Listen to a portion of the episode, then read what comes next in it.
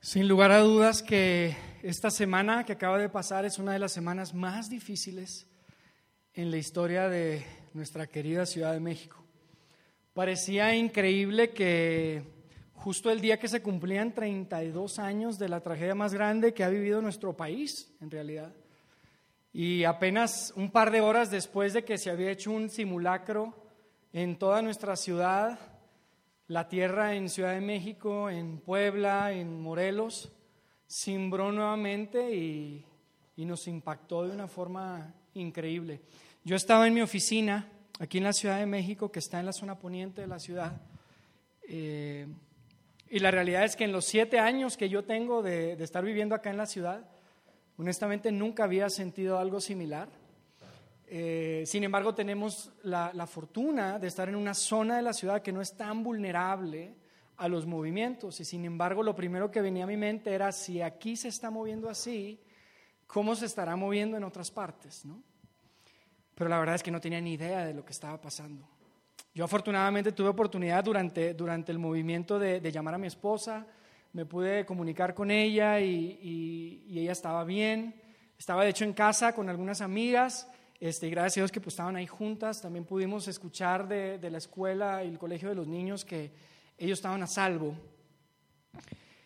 Pero la realidad es que conforme iban pasando los minutos, iban pasando las horas, y, y yo escuchaba un poco más el radio, tenía tiempo de no escuchar el radio ni ver noticias, llegué a mi casa, empecé a ver noticias, y fue que me di cuenta que nada iba a ser igual fue que me di cuenta que en realidad cientos, literalmente cientos de miles de personas, sus próximos días, sus próximas semanas e inclusive meses iban a ser bien difíciles, bien difíciles.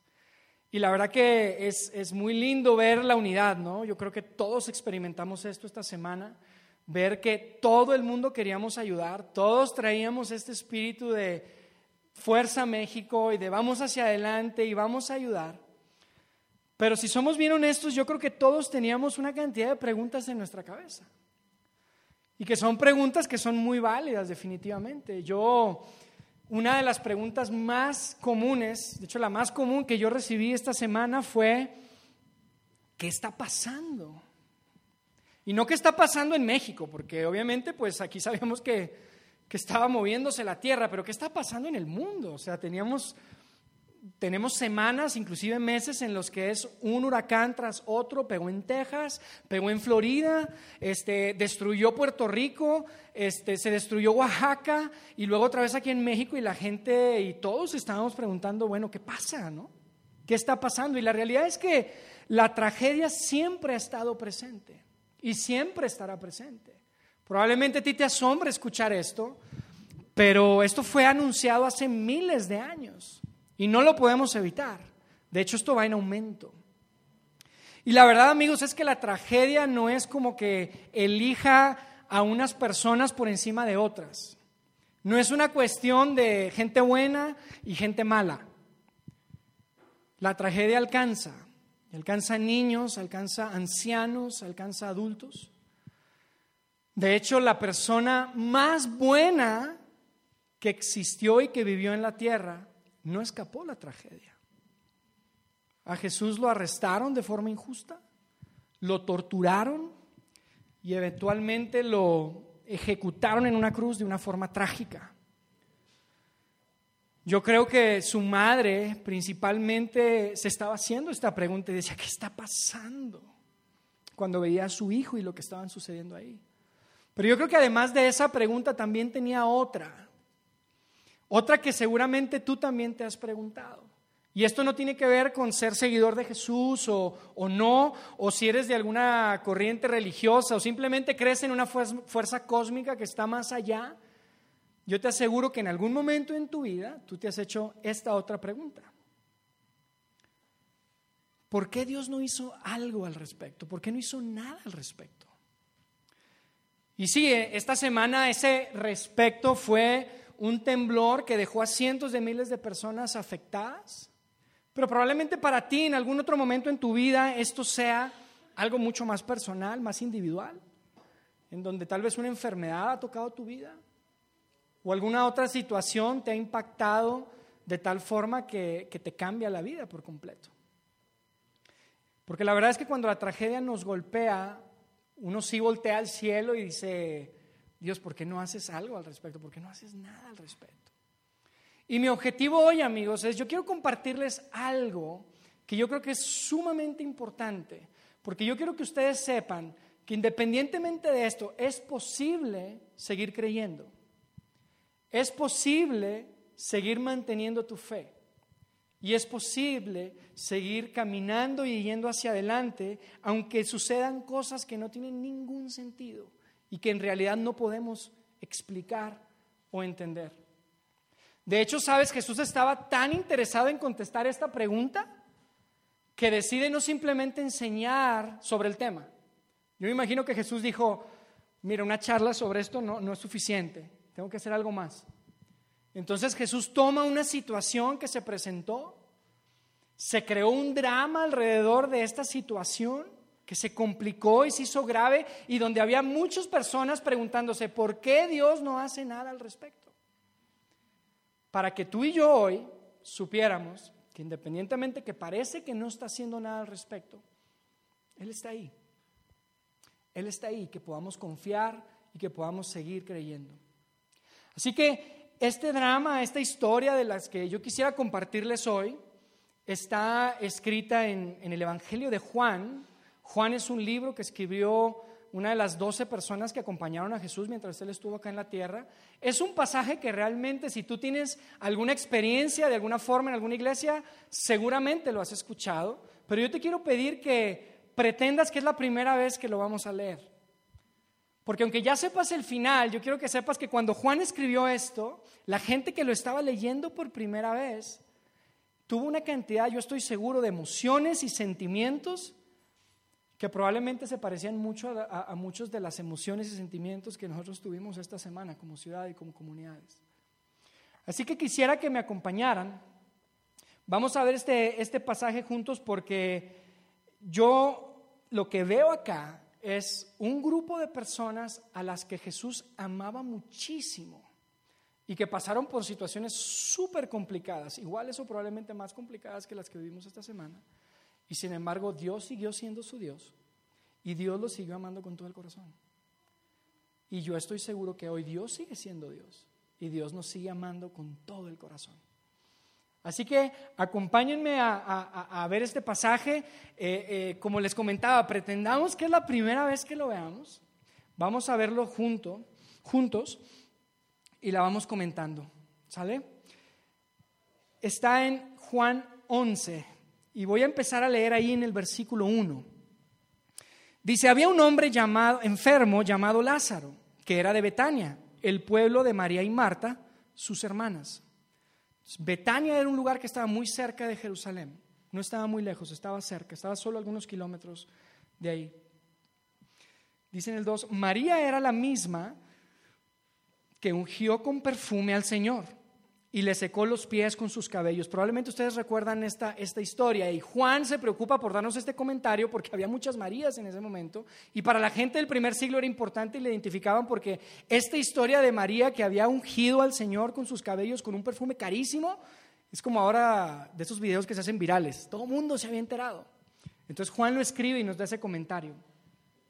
Dice después, las dos hermanas mandaron decirle a Jesús y Jesús estaba no muy lejos de ahí, estaba aproximadamente como a, día y medio a pie de, de donde estaba Betania. Entonces dice, las dos hermanas le mandaron decir a Jesús, Señor, tu amigo querido está enfermo. ¿Cómo se sentirían que los identificaran como el amigo querido de Jesús? Yo creo que eso es increíble. Ni siquiera le tuvo que decir su nombre. No es como que, ¿cómo dices que se llama? No, es tu amigo querido. Y esto no es como, eh, oye, mi estimado, ya ves que usamos mucho aquí, mi estimado, oye, querido. Esto era lo que quería un montón.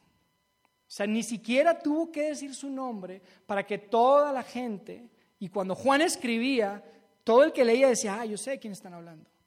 Era alguien que Jesús realmente amaba, realmente amaba. Y entonces lo que, lo que es interesante aquí es que las hermanas de Lázaro habían tenido mucha experiencia conviviendo con Jesús. Y ellos lo habían visto probablemente tardes enteras en el sol, con filas largas de personas sanando gente enferma. Y lo habían visto sanando, sanando, uno, el que sigue, el que sigue, el que sigue. Y ellos sabían que si ellas lograban llegar, mandar este mensaje que le llegara a Jesús sobre su hermano Lázaro que estaba enfermo, todo iba a estar bien. Todo iba a estar bien. El, el problema iba a quedar resuelto. Fíjense lo que dice en el versículo 4. Dice, cuando Jesús oyó esto, dijo, esta enfermedad no terminará en muerte, sino que, y aquí parece que Jesús nos va a introducir como una nueva categoría de, de cosa para, para la enfermedad, dice, sino que es para la gloria de Dios. Esta enfermedad no terminará en muerte, sino que es para la gloria de Dios. Y uno podría decir, ¿enfermedad para la gloria de Dios? ¿Cómo está eso, Jesús? Jesús diría, sí, probablemente es una nueva categoría para ti. Probablemente es diferente de lo que tú habías, habías pensado. Y después dice, para aquella que hay propósito, para que por ella, o sea, la enfermedad, el Hijo de Dios sea glorificado. Y probablemente tú estás pensando, oye, parece raro eso. Una enfermedad, una enfermedad es algo malo, ¿no? Una enfermedad es algo malo. Y, probablemente pienses, oye, a mí nunca me enseñaron eso en el catecismo o en mi escuela dominical, dependiendo de dónde estés, de, de tu experiencia, pero pero aquí lo que Jesús nos está diciendo es, yo estoy a punto de mostrarles algo que va a ser como luz en la oscuridad. Estoy a punto de darles esperanza donde parece que no hay absolutamente nada de esperanza. Y fíjense, Juan sabe que lo que vamos a leer ahorita da un giro tan inesperado que antes de decirnos lo que pasó, nos da un comentario importante en el siguiente versículo, en el 5. Fíjense lo que nos dice. Dice, Jesús amaba a Marta, a su hermana, que se llamaba María, y a Lázaro. Y uno preguntaría, pero ¿por qué dice eso? Juan nos está diciendo, a ver, es importante que sepan esto, porque no van a creer lo que pasó después. Jesús los amaba. O sea, no es como que eran conocidos, no es como que les caía bien. Jesús amaba a Marta, a María y a Lázaro. ¿Me entendieron? Dice Juan, ¿no? ¿Me escucharon bien? Ok, déjenme les digo lo que pasó. Dice en el 6. A pesar de eso, cuando Jesús oyó que Lázaro estaba enfermo, se quedó dos días más donde se encontraba. Y entonces uno dice, a ver, ¿cómo? Nos acabas de decir que los amaba a los tres. Es más, si nos hubieras dicho que solamente amaba a Lázaro, pero no a sus hermanas porque no las conociera, pues yo diría, oye, pues va a ir a ayudarlo. O si nos hubieras dicho que tal vez amaba solamente a sus hermanas, pero no a Lázaro, pues mira, por las hermanas, pues tal vez iría a ayudarlo. ¿Cómo que se quedó dos días más? Nos está diciendo, Jesús amaba a María, a Marta y a Lázaro, y entonces se quedó dos días más, donde estaba a pesar de que sabía que Lázaro estaba enfermo. Yo me imagino que el, mensajero llegó ahí con Jesús y dice que Jesús estaba con sus discípulos, ahorita nos vamos a dar cuenta, y entonces pues cuando el mensajero les dice, oye, el que amas, tu amigo querido está enfermo, seguramente todos los discípulos agarraron sus cosas y dijeron, bueno, pues tenemos que regresarnos a Betania porque está enfermo. Y Jesús les dijo, no, no, espérenme, espérenme, no vamos a ninguna parte, siéntense. Dijeron, ah, bueno. Y después de dos días es que le dice, vámonos a Judea, chavos. Muchachos, vámonos. Ahora sí, a donde está Lázaro. Después de dos días. Vamos a ver qué pasó. Entonces cuando les dice, vámonos, los, discípulos le contestaron, rabí, objetaron ellos. Hace muy poco, probablemente tú no te acuerdas, nosotros nos acordamos muy bien, los judíos intentaron apedrearte. O sea, la implicación es, Jesús, cuando te avientan piedras a ti, a veces no le atinan y nos pegan a nosotros. Yo creo que no es muy bueno que vayamos para allá. O sea, ya se les había olvidado Lázaro. Habían pasado dos días.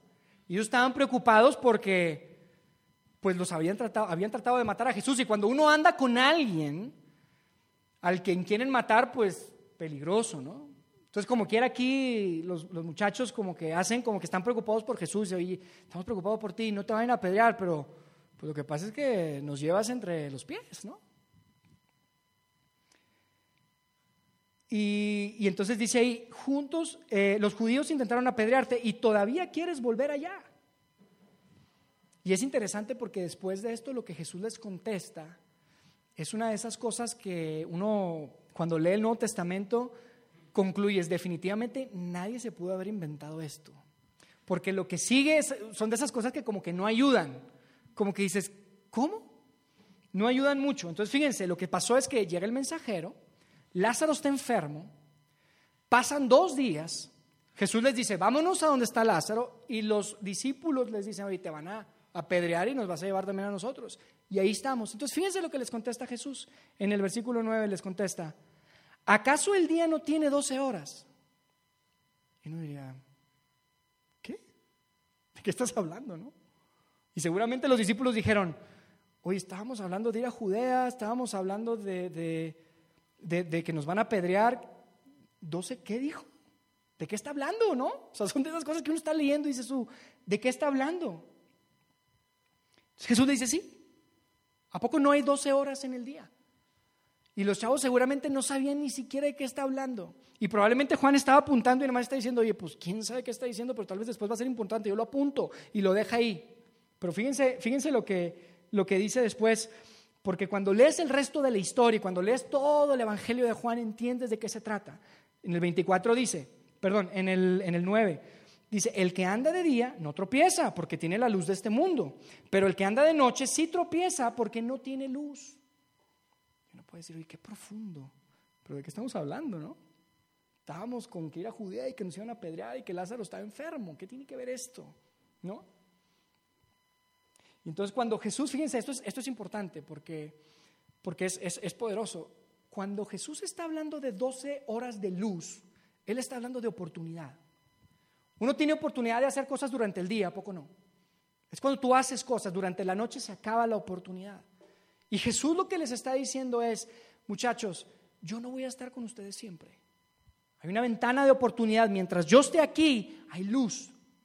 Pero cuando yo me vaya, se va a apagar la luz. Y tenemos que tomar ventaja de la luz que hay ahorita. Y yo lo que quiero es darles una luz con la que ustedes se van a poder quedar cuando yo me vaya. es importante, yo sé que ustedes probablemente tienen miedo. Si ustedes quieren, quédense aquí, pero amigos, lo que yo les quiero enseñar no lo pueden aprender de ninguna otra forma. No lo pueden aprender de ninguna otra forma. Lo que yo les voy a enseñar lo tenemos que experimentar. Por eso quiero que se levanten y que vayamos a Betania, donde está Lázaro. dice ahí, más adelante, dicho esto, añadió, nuestro amigo Lázaro en el 11, nuestro amigo Lázaro duerme, pero voy a despertarlo. Y estos muchachos, los discípulos, como no, no querían ir, seguramente pues le empezaron a dar ahí algunos consejos médicos, porque pues ya les está diciendo que Lázaro duerme. Fíjense lo que dice después. Señor, respondieron los discípulos, si duerme es que va a recuperarse. Ya podemos estar tranquilos. La fiebre seguramente ya bajó y no necesitamos ir. Si está dormido, ya está bien. Tranquilos, ¿no? Y entonces le empiezan a decir a, Jesús qué es lo que tiene que hacer. Y, y, a veces esto nos pasa, ¿a poco no? Como que le decimos a Dios qué es lo que tiene que hacer. Dios, lo único que tienes que hacer es esto. Dios, por favor, lo único que tienes que hacer es esto otro. Como si nosotros le diéramos el, consejo adecuado y correcto. ¿No? Y ellos realmente lo único que quieren es quedarse porque tienen miedo que los vayan a apedrear. Dice, Jesús les hablaba de la muerte de Lázaro, pero sus discípulos pensaron que se refería al sueño natural. Por eso, en el siguiente, en el 14, dice, por eso les dijo claramente, Lázaro ha muerto. Entonces ya no se anduvo con que está dormido, sino que le dijo, Lázaro ha muerto. Y después de esto Jesús hace en realidad una de las declaraciones que yo creo que son una de las declaraciones más insensibles que uno puede encontrar en todo el Nuevo Testamento. En todas las historias que uno lee, esta es una de las más insensibles declaraciones de Jesús. Y otra vez, es, dice algo tan increíble que, que es cuando uno dice, si alguien se quisiera inventar un caso de Jesús, que Él es el Hijo de Dios, no escribes esto. No escribes esto porque de, verdad que esto no ayuda. Fíjense, después Jesús los toma a sus, a sus seguidores más cercanos y les dice, Lázaro ha muerto y por causa de ustedes me alegro de no haber estado ahí. ¿Cómo? Jesús, entonces tú ya sabías que Lázaro iba a morir. Sí. Jesús, entonces tú sabías que María y Marta, sus hermanas, iban a estar cuidándolo hasta que muriera. Sí, sí sabía. Entonces me estás diciendo que te quedaste dos días más sabiendo que él iba a morir. Así es. Yo sabía. Y yo me imagino que los, discípulos pues no sabían con quién estaban hablando. No lo reconocieron. O sea, Jesús, ¿qué le pasó a Jesús? Y probablemente le dijeron, Jesús, yo sé que tú eres grande en este tema de ilustraciones, pero ¿qué puede ser tan importante que nos quieres enseñar Lázaro es uno de los nuestros, Jesús. Es nuestro amigo. Tú lo amas. Nosotros también. ¿Qué puede ser tan, tan crítico que tú quieres enseñarnos a nosotros? Que sabiendo lo que iba a pasar, decidiste quedarte. Entonces, fíjense lo que les dice Jesús. Les dice, me alegro de no haber estado ahí para que crean.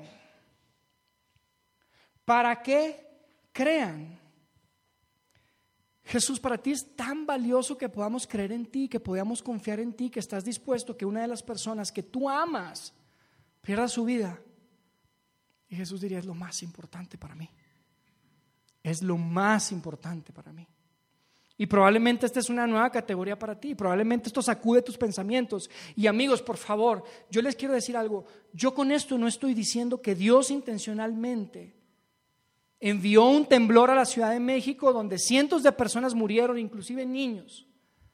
Pero lo que sí estoy diciendo es de que Jesús estaba tan preocupado por lo que iba a pasar esta semana en Ciudad de México que decidió cuando estuvo aquí en la tierra que una de las personas más cercanas que él tenía, alguien al quien él amaba, perdiera la vida. Para que tú y yo hoy supiéramos y pudiéramos estar seguros que a pesar de que la gente dice, ¿por qué no hace nada al respecto? Pudiéramos saber que Él sí puede hacer algo al respecto. Y que Él está ahí. Y que no está tan lejano. Y que no está tan distante como parece. Y yo no sé, pero hay una conexión tan fuerte entre la tragedia y la fe. Y sabiendo que Dios lo más importante para Él es esta conexión personal contigo. Yo sé que Él toma provecho y, toma ventaja de tantas situaciones con este objetivo y esta pasión que Él tiene por conectarse contigo y por conectarse conmigo. Más adelante dice en el 16, y aquí parece un poco cómico, yo no sé cuántos de ustedes tienen uno de estos en su familia, a veces este yo soy en mi familia, pero Jesús tenía una de estas personas negativas, negativas, negativas en su grupo. Dice que Tomás apodado el gemelo, le dijo a los otros discípulos, vayamos también nosotros para morir con él. Este era negativo, mira, Lázaro está muerto, nos van a apedrear, nos vamos a morir todos, pues vámonos. Increíble, ¿no? Yo creo que todos hemos conocido a una de estas personas en algunos de los grupos en los que estamos. Pero siempre había uno, este era Tomás ahí. Fíjense más adelante lo que dice en el 17. A su llegada, y aquí por favor, yo lo que quisiera que, que pensáramos el drama del momento y de la situación. Porque después de que María y Marta mandan este mensajero a darle eh, eh, eh, esta información importante a Jesús, ellas se quedaron ahí con su hermano Lázaro cuidándolo. Y probablemente ellas estaban ahí hincadas, limpiándole el sudor de su frente a Lázaro, diciéndole, manito, no te preocupes, manito ya mandamos decir a Jesús que estás enfermo. Ya regresó el mensajero y nos dijo que le entregó el mensaje. Él va a estar aquí en cualquier momento. No te preocupes, no te preocupes, hermano. No te preocupes, manito, no te preocupes, Lázaro. Todo va a estar bien. Nosotros vimos a Jesús sanar a tanta gente. Es más, vimos hacer cosas, inclusive sanar personas de cosas probablemente mucho más complicadas que la que tú tienes. Tú tienes una fiebre. Es más, no sabemos qué tienes. Y mientras Jesús se quedó dos días más en donde estaba, Lázaro estaba muriendo sin penicilina, sin medicinas. Probablemente no sabía ni siquiera qué es lo que tenía. Y estaban ahí confiando que en cualquier momento iba a llegar Jesús. Y esperaron, y esperaron, Y probablemente la comunidad que estaba ahí también se enteró de lo que estaba pasando y esperaron. Y estaban eh, expectantes de cuándo iba a llegar Jesús para sanar a este al que él tanto amaba. Y Lázaro murió. Y Lázaro murió. Y Jesús nunca apareció. Y seguramente la gente que se encargaba de eso ahí con María y Marta en su, en su pueblo, se acercaron con ellas y les dijeron, María, Marta, tenemos que enterrar a Lázaro. Y probablemente ellas decían, no, en cualquier momento va a llegar, es que el mensajero regresó, sí le dimos el mensaje, sí les dio la información. En cualquier momento va a llegar, es cuestión de horas, estaba como a día y medio de aquí. Y seguramente le insistían y le decían, María, es que tenemos que enterrar a tu hermano.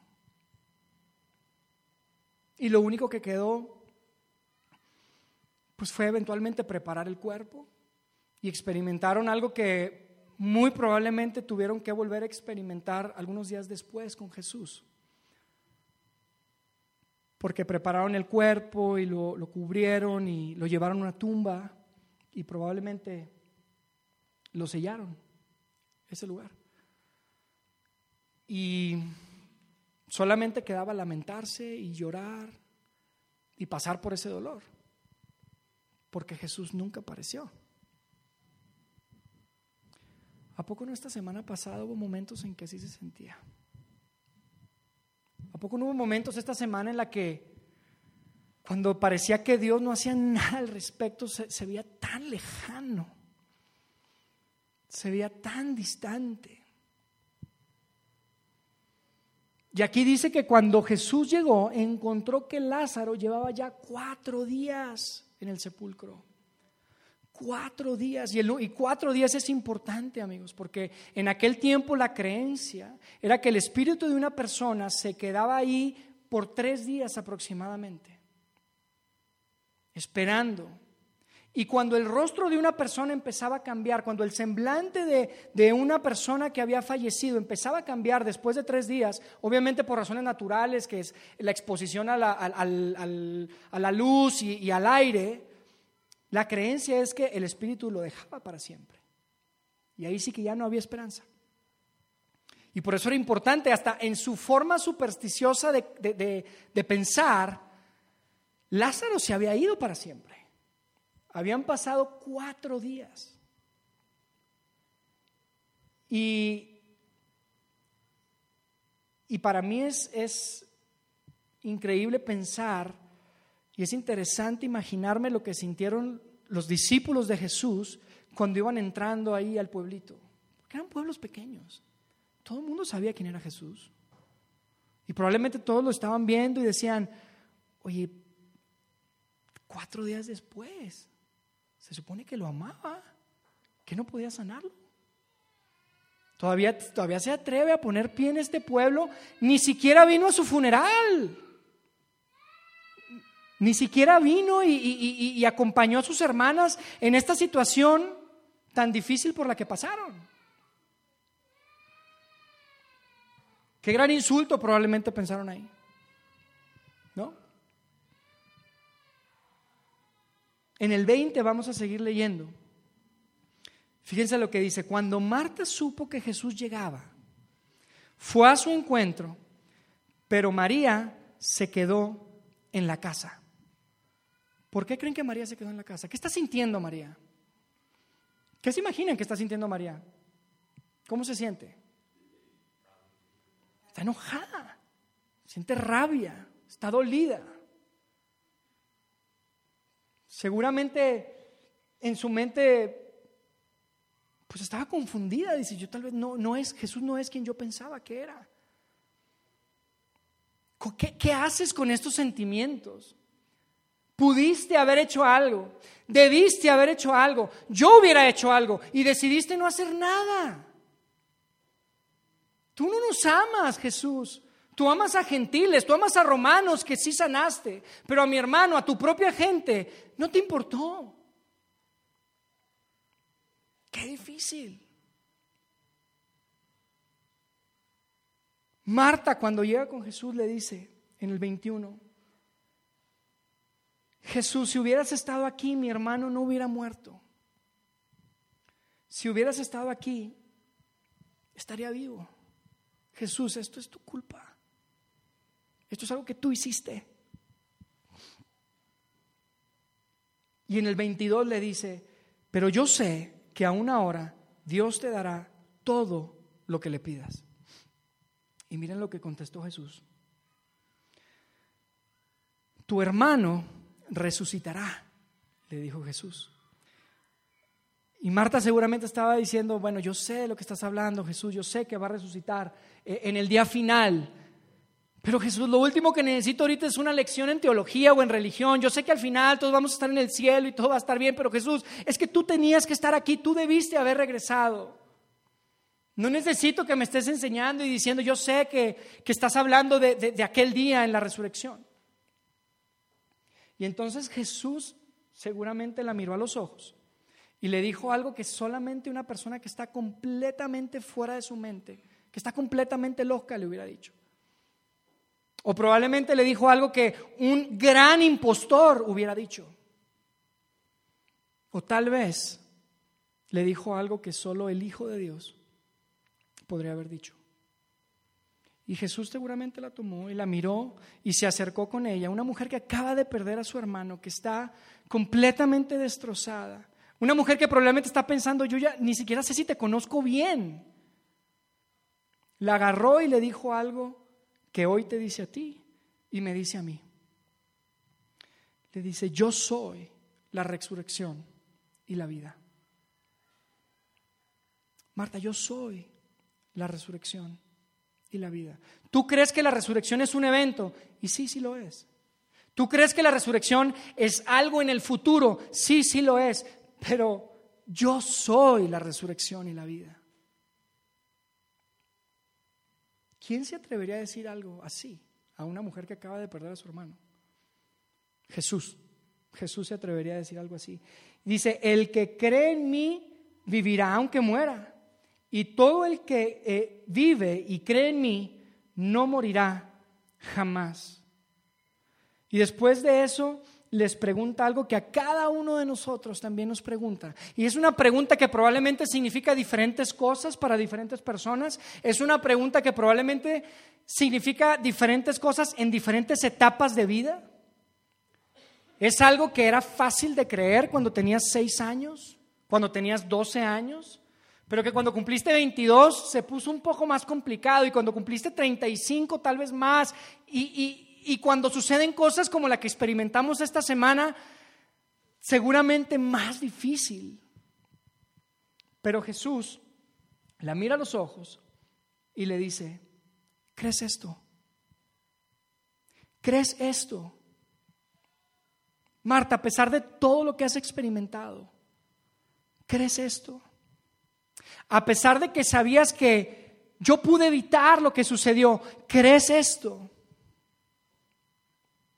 ¿Crees en mí a pesar de que no actué como tú crees que debo de actuar según lo que tú crees que soy?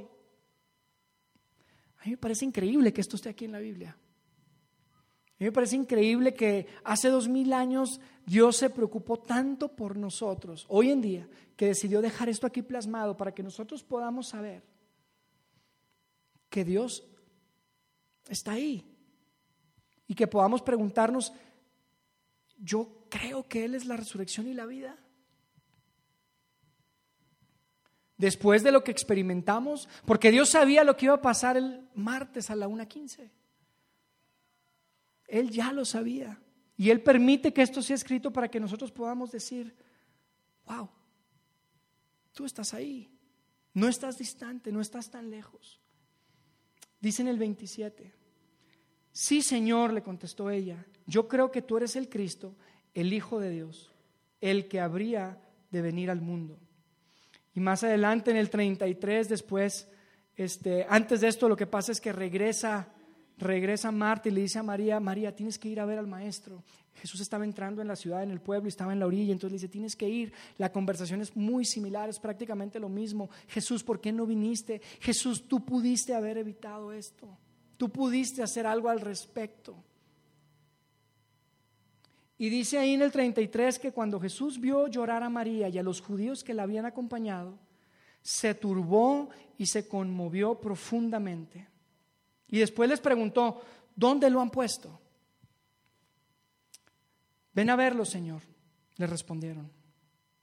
Y yo no sé si fue en el camino cuando iban a, a la tumba o llegando ahí, pero Juan decide dejar registrado algo extraordinario algo increíble, algo que me hace saber a mí que a pesar de que estemos pasando por situaciones súper difíciles que no tienen sentido, a pesar de que Dios parece no estar haciendo nada, nosotros podemos saber que Él tiene esa habilidad de entrar en nuestro mundo y, y, entender la profundidad de nuestro dolor y acompañarnos de una forma increíble, aun cuando decide no hacer nada al respecto. Y yo creo que para mi beneficio y para el beneficio de todos nosotros, Juan deja registrado que Jesús lloró.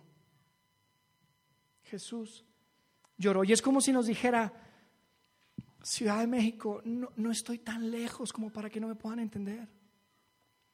No estoy tan distante como para que no me puedan entender. No soy tan grande como para que no puedan entender quién soy.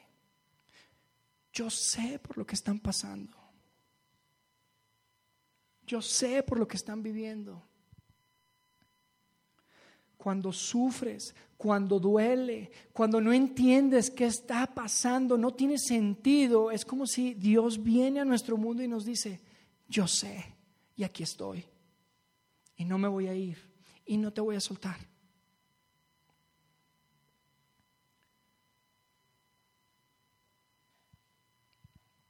Más adelante dice que los judíos dijeron, miren cuánto lo quería.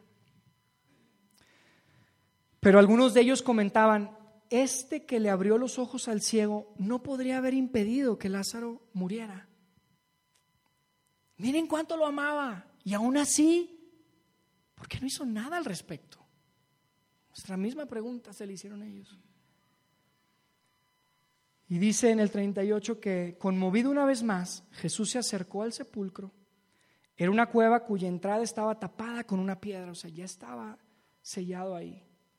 Y entonces Jesús les dijo, quiten esa piedra. Y yo creo que todos estaban confundidos, pero esto sí los estaba rarísimo. Esto sí no sabían qué hacer, me imagino. Porque, amigos, Lázaro estaba muerto, muerto. Estaba, pero de ver, tenía cuatro días. No era como que estaba desmayado o tenía algunas horas. Tenía cuatro días. Y entonces vemos que ahí Marta, la hermana del difunto, dice en el 39, objetó, Señor, ya debe oler mal, pues tiene cuatro días. Yo creo que se lo quiso restregar en la cara otra vez. Yo no sé si tú te enteraste, Jesús, pero por eso mandamos al mensajero. Yo sé que, ah, es que no estuviste en el funeral, ¿verdad? De tu amigo, el que amabas. Tiene cuatro días. Tiene cuatro días. Pero mira lo que Jesús dice. Y yo creo que, otra vez, esto es algo que nos dice a nosotros. No te dije que si crees verás la gloria de Dios. Le dice en el 40, no te dije que si tú sigues creyendo, no te dije que si tú sigues confiando, no te dije que si tú pones todo tu peso en mí y sigues dando pasos y caminando hacia adelante, vas a ver la gloria de Dios. Independientemente que sea el momento más difícil por el que estés pasando, para tu beneficio y para mi beneficio, Jesús nos dice, tú vas a poder ver mi gloria. Se trata de tu bien y se trata de mi gloria, independientemente que sea el momento más difícil. Y después ahí dice en el 41 que quitaron la piedra y Jesús, alzando la vista, dijo, y aquí empezó a orar, y a mí me encanta esto, porque Jesús hace una oración increíble, estaba toda la gente, imagínense todos los que habían hablado mal y decían, ¿qué onda? ¿Cómo se atreve este hombre? Se supone que lo quería. Y básicamente Jesús hace una oración que se las quiero este, platicar antes de leerla. Era una cosa así como simplemente dijo, a ver, Padre, tú y yo sabemos qué onda. Tú y yo sabemos lo que está a punto de pasar. Ellos no saben. Y, quiero que me vean que estoy hablando contigo para que puedan creer que tú y yo somos uno solo. Y para que sepan que yo estoy aquí para reflejarte. Y Padre, de verdad que estoy a punto de reflejarte en una forma súper grande. ¿Ya me vieron todos? Ok, vamos a hacerlo. Esto es básicamente lo que dijo Jesús. Fíjense lo que dice ahí. Dice que Jesús dijo, Padre, te doy gracias porque me has escuchado. Ya sabía que yo que siempre me escuchas, pero lo dije por la gente que está aquí presente, para que crean que tú me enviaste. Y entonces, dicho esto, gritó con todas sus fuerzas, Lázaro, sal fuera. Y dice que el muerto salió, con vendas en las manos y en los pies, el rostro cubierto con un sudario. Y entonces Jesús les tuvo que decir, quítenle las vendas. Yo creo que nadie se quería acercar. Todos decían, ¿qué está pasando? Está vivo. Yo no creo, que creo que estaban todos asustados, no sabían qué estaba pasando. Por eso Jesús les tuvo que decir, acérquense, déjenlo ir, se está tropezando tal vez ahí con todas las vendas. Y finalmente dice el pasaje, muchos de los judíos que habían ido a ver a María y que habían presenciado lo hecho por Jesús, creyeron en él. Todo el mundo se enteró, ya si no creían en él, increíble, ¿no? Yo creo que todo el mundo, todo el pueblo supo de lo que había pasado. Porque amigos, este no era un enfermo que se había desmayado, no era una persona que acaba de morir y parece que tuvo un flash ahí, vio una luz, pero luego regresó. Tenía cuatro días muerto. Amigos, no hay nada, absolutamente nada Nada, no hay nada que Dios no pueda hacer. No hay nada, nada que Dios no pueda hacer. Y entonces la pregunta otra vez es, ¿por qué Dios no hizo nada al respecto? Y la respuesta es que a veces no sabemos por qué. A veces no sabemos por qué, pero lo que sí sabemos, gracias a lo que pasó en Betania hace dos mil años con Jesús y con un grupo de personas a las que Él amaba muchísimo, lo que sí podemos saber es que Él puede, que a veces Él espera y que mientras tanto podemos confiar en Él. ¿Por qué Dios no hizo nada al respecto del terremoto? No lo sé, pero yo sé que Él puede. Yo sé que a veces Él espera. Y yo sé que mientras tanto yo puedo confiar en Él. ¿Por qué Dios no hizo nada al respecto de esto otro? No sé, pero yo sé que sí puede. Dios puede. Yo sé que a veces Dios espera. Y yo sé que mientras tanto puedo confiar en Él. Puedo confiar en Él. Y puedo confiar en Él porque Él nos hizo esta promesa. La promesa del versículo 40 que dice, si crees, verás la gloria de Dios si confías en mí, si sigue teniendo esperanza, aún en medio de la tragedia, en medio de la prueba, en medio de la situación que no tiene ningún sentido, si puedes seguir confiando, si puedes seguir yendo hacia adelante, Dios es capaz y está dispuesto a mostrarnos su gloria por tu bien y por mi bien. Y amigos, yo sé que esto probablemente no es emocionalmente muy satisfactorio. Pero esto es lo que Dios nos ha dejado para aferrarnos. Es esta luz que le dejó a sus discípulos hace dos mil años, para que hoy, después de todo este tiempo, nosotros podamos también aferrarnos a que podamos seguir creyendo en Él, podemos seguir confiando en Él. Y que independientemente que no podamos responder al por qué Dios no hizo nada al respecto, podamos decir, pues no sé, pero yo sí sé que Él puede. Yo sé que a veces espera y sé que mientras tanto yo puedo confiar en Él. Yo le quiero pedir a, a mi amigo Lalo que regrese para acá. Yo le pedí que preparara una canción para compartir con nosotros.